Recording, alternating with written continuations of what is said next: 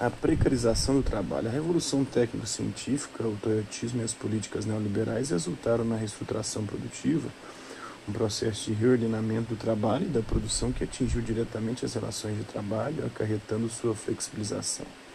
As empresas passaram a ter poder de decisão sobre os termos de contratação de trabalhadores e a maneira de remunerá-los.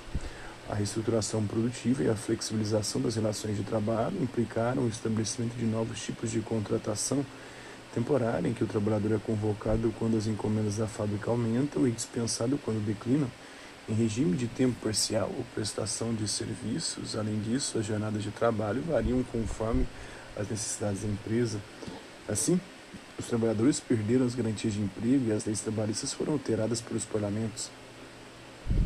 Tais mudanças resultaram em segurança social, desemprego e queda de salários, ao passo que a produtividade e a lucratividade das empresas aumentaram.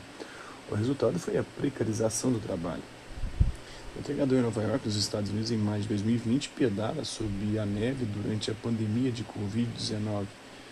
Os entregadores são o mais visível exemplo de trabalho precarizado sem registro em carteira e recebendo uma pequena quantia por entrega, trabalham muitas horas por dia. Com o avanço tecnológico surgiu o desemprego estrutural. Não se trata mais de desemprego resultante de conjuntura recessiva temporária, mas de desemprego duradouro, que faz parte da lógica do capitalismo. Uma das razões é que as indústrias tradicionais deixaram de existir ou se mudaram para outros países a redução dos postos de trabalho na indústria, por vezes, foi compensada pelo relativo crescimento no setor de serviços, mas com empregos precários de baixa remuneração. Os desempregados sem alternativas aceitam empregos abaixo de sua qualificação, tornam-se trabalhadores autônomos ou ingressam no trabalho informal. A reestruturação produtiva criou o trabalho terceirizado, em que empresas contratam outras empresas para atuar em atividades de menor extensão, os trabalhadores das empresas terceirizadas recebem salários menores, não têm possibilidade de adquirir novas competências profissionais, nem de ascender na empresa. Trabalho e liberalismo na Europa.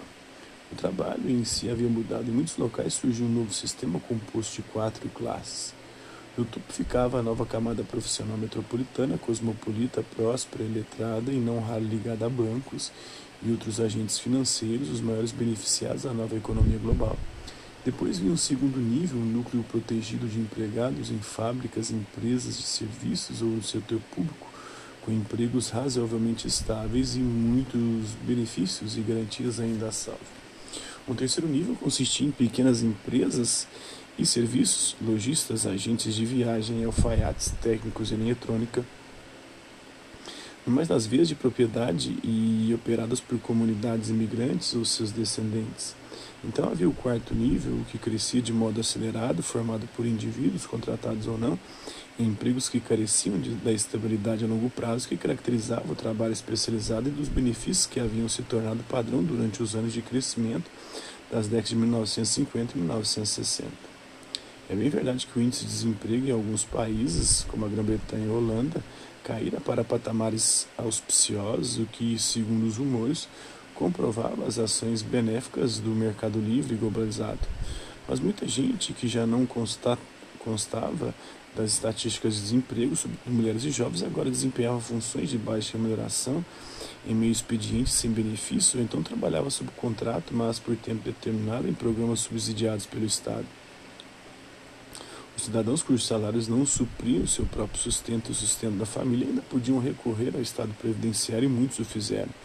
No Reino Unido, onde a investida do taterismo contra o Estado e a sociedade se fez sentir severamente, 14 milhões de pessoas agora viviam na pobreza, inclusive 4 milhões de crianças. Uma pessoa em cada cinco dependia de programas de auxílio pecuniário ou crédito família para se manter acima do limiar da pobreza.